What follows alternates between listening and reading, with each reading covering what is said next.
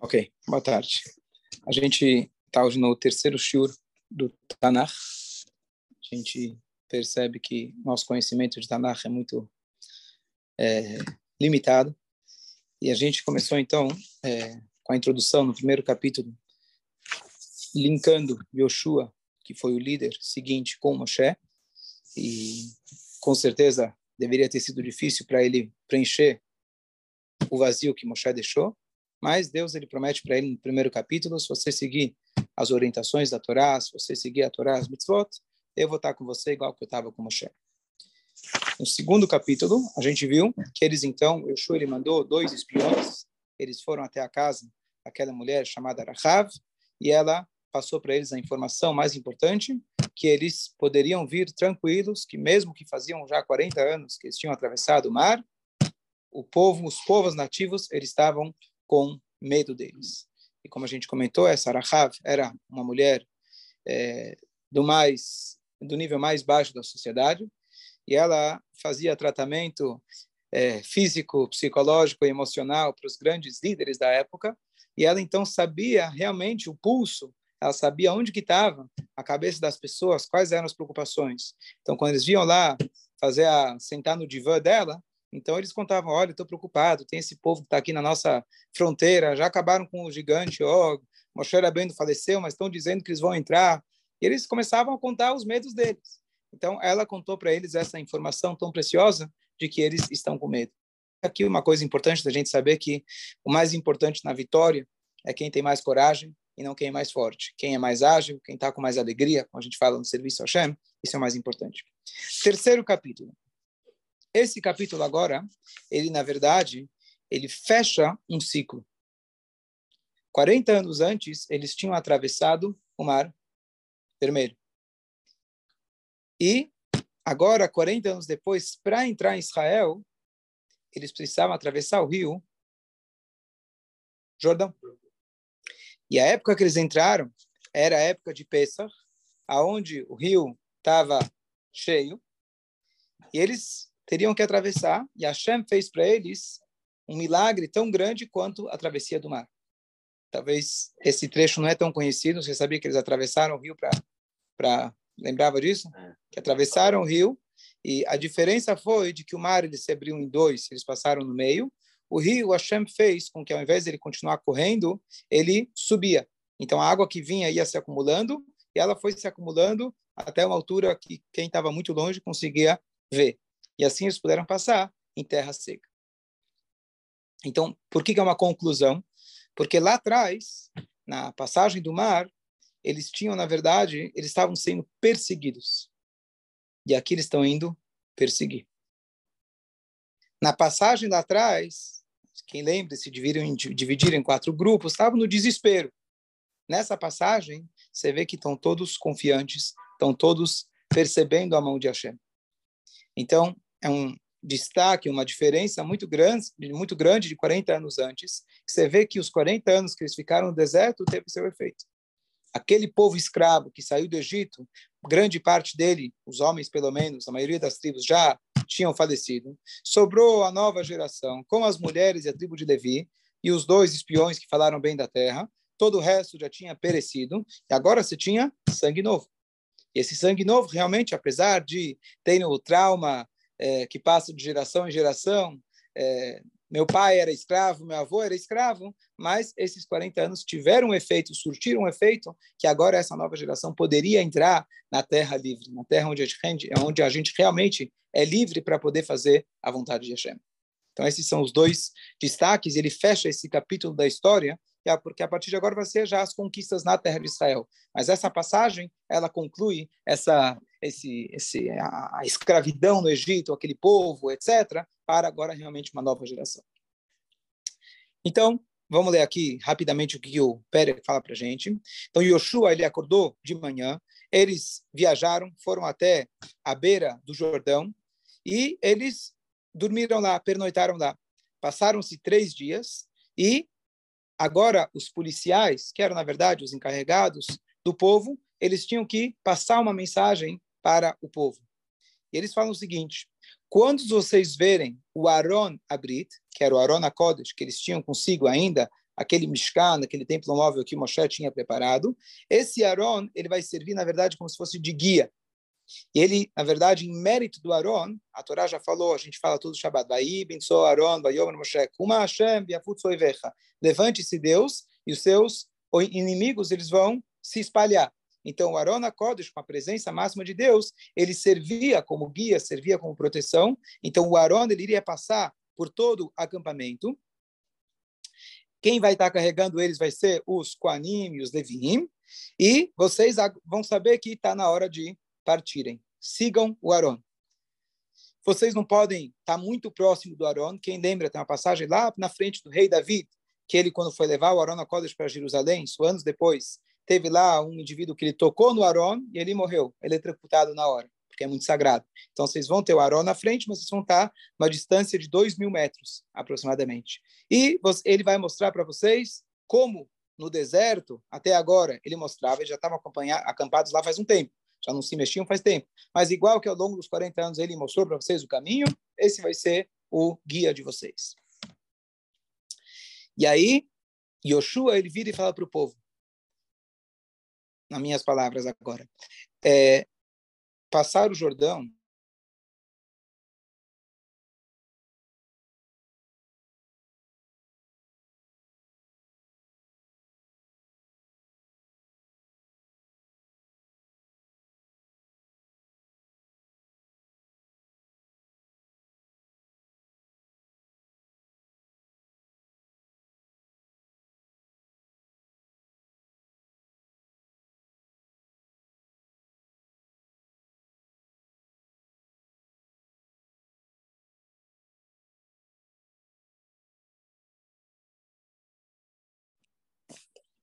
Então, Moshe Rabbeinu, ele fala para Yoshua, ele fala para eles, se preparem.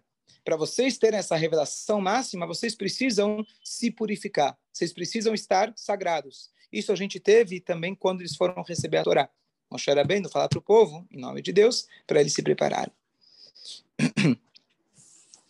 E aí, então, os Koanim, eles preparam o Aron para eles passarem na frente de todo mundo e o Yoshua começa então um discurso de incentivo, de, é, de é, para que eles tenham mais temor a Deus, se conectar com Deus, e é, ele fala e começa a falar para o povo em nome de Hashem. E aí ele fala, olha, agora vocês vão ver que Hashem de fato está conosco. Ele vai permitir com que a gente herde a terra que já está prometida para gente há tantos e tantos anos. E agora vocês têm que pegar um representante de cada tribo de Israel e quando os Koanim eles colocarem os pés, a sola de seus pés no Jordão, as águas vão se abrir. Diferente lá atrás, que precisou um primeiro dar um pulo, o povo não precisava desse primeiro corajoso, estavam todos com a fé em Deus. Então os Koanim molharam seus pés, na hora que eles entrarem, o Jordão ele vai mudar o seu rumo, ele vai começar a acumular as águas. E quando eles passarem o, o, o é, quando quando os Koanim, os Koanim eles vão passar, como a gente já falou, eles vão passar com Aaron na frente do povo.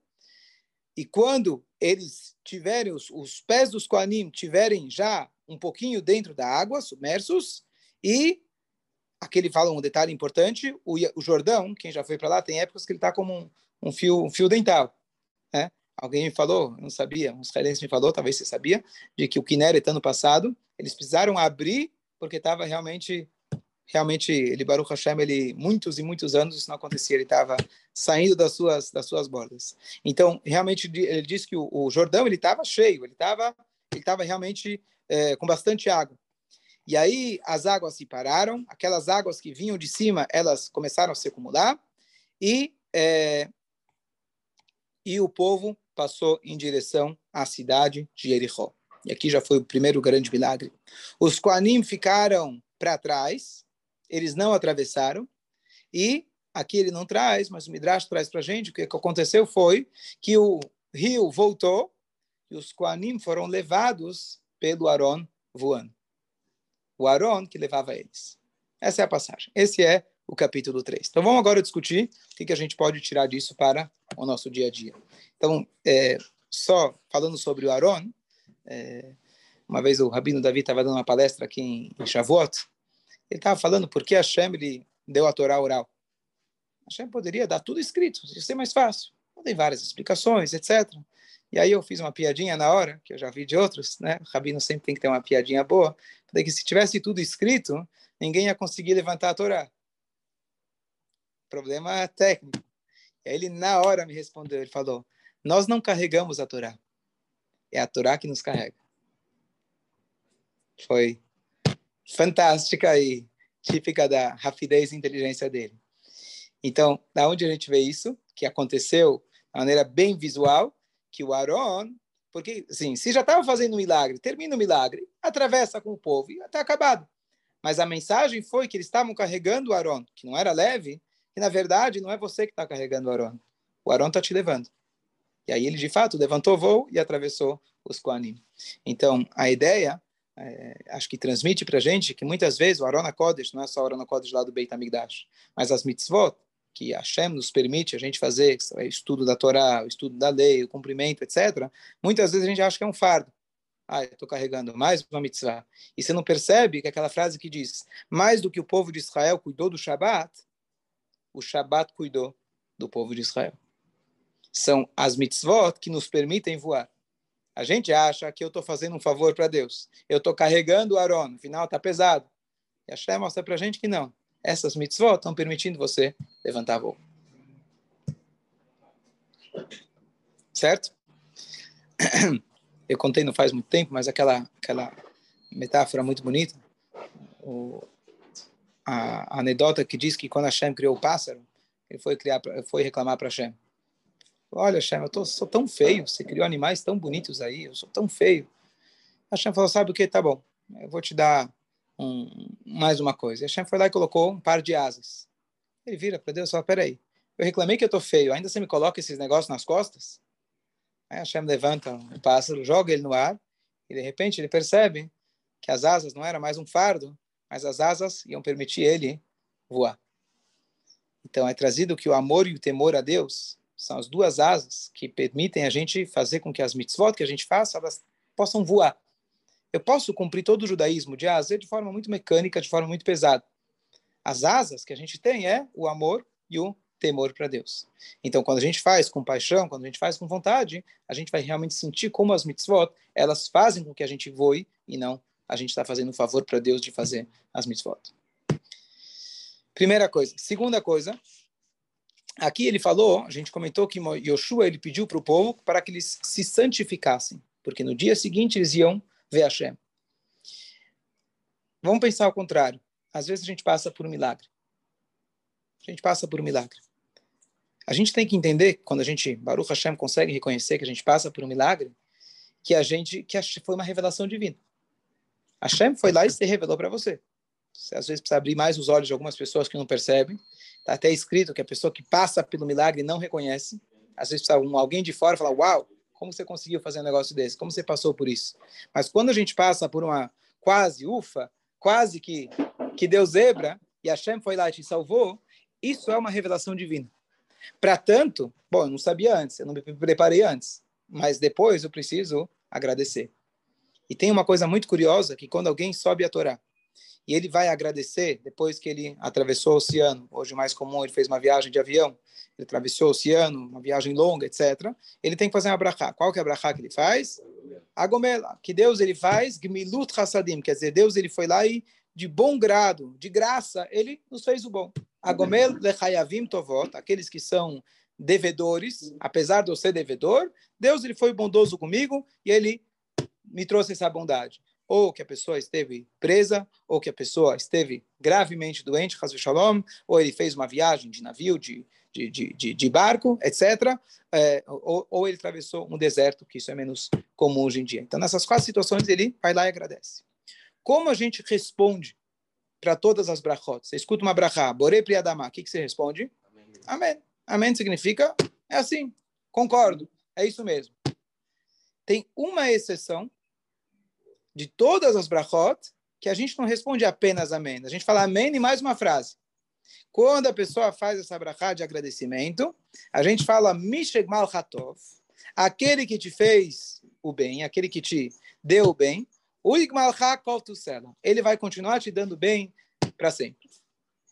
Quando alguém fala uma brachá, a gente não pega o tema, o tema da brachá e repete, ó, Baruch Rofei Cholim, Rofei Israel. A gente fala, amém, que, que seja assim, que a Shem possa curar. Não, já está, está implícito. Rofei Cholim, amém. Aquilo que você falou, está valendo. Porque nessa brachá, a gente precisa falar como se fosse a gente estar tá repetindo o tema da brachá e falando, olha, que isso possa continuar sendo. Então, existe um conceito seguinte. Quando a gente passa por um milagre, a gente gastou muitas fichas. Porque é um milagre. Você teve uma revelação divina que normalmente o mundo não está preparado para isso. Então você gastou fichas. Você tinha fichas, você tinha alguma, algum mérito você teve. Algum mérito você teve. Então, na hora que você usou aquele mérito, na hora que Deus se revelou para você, de alguma maneira você gastou aquele mérito. Então o que, que a gente fala para a pessoa? Fica tranquilo. A gente abençoa você que aquele Hashem que ele te salvou disso, ele vai continuar sempre te dando bem. Não se preocupa, a gente está abençoando você para que não fique faltando nada aos teus méritos e você possa, Bezrat Hashem, ter uma vida com, com muita brachá. Então, por que, que eu estou trazendo isso? Então, Yoshua, ele fala, quando eles já sabiam que iam ter um milagre, né, ninguém hoje sabe quando vai ter um milagre, mas já que eles sabiam que ia ter um milagre, então já se prepara. Já se prepara, fica sagrado. E a mesma coisa, se a gente quer que o milagre aconteça, a mesma coisa. Talvez está na hora de você. Não é que você vai fazer uma troca com Deus, mas você precisa estar tá mais elevado para poder receber aquele milagre. As pessoas às vezes pensam que é uma, uma troca.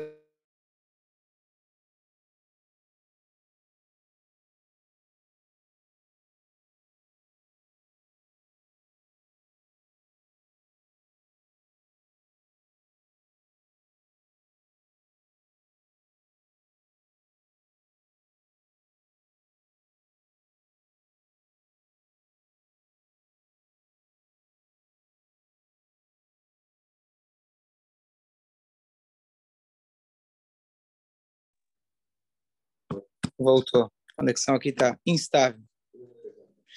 Em vez de falar que está estragado, falar que está instável. É, a pergunta foi se a pessoa se lembrou, se deu conta que ele passou por um milagre muito tempo depois. Então, está escrito em relação, por exemplo, à viagem. Se fez uma viagem de avião, não sabia que tinha que fazer Abraham. Teoricamente, você teria um tempo indefinido.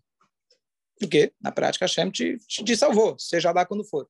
Mas, de maneira geral, tenta se fazer o mais próximo possível. Está escrito os três primeiros dias, especialmente que você vai essa brachá a gente faz na Torá, então precisa ser dias que tem a Torá. Então, às vezes você chegou numa quinta de manhã, só vai ter no sábado, assim por diante. Então, é, quanto antes, melhor para você fazer. É, e além, da, além de fazer a brachá, aquilo que eu, a gente comentou, a ideia de você fazer um agradecimento a Hashem também com uma seudá. Aí seria mais um extra. E a ideia também, de novo, para você recuperar teus méritos, realmente reconhecer que a brachá veio de Hashem. Sim.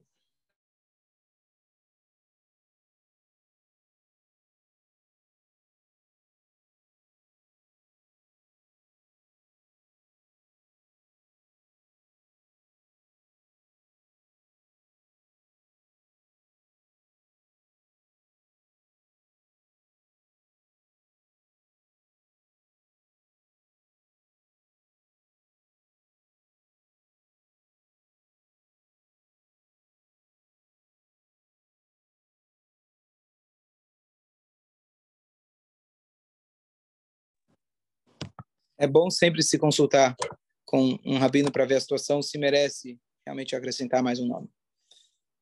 Ok, vamos só mais um, mais um ponto.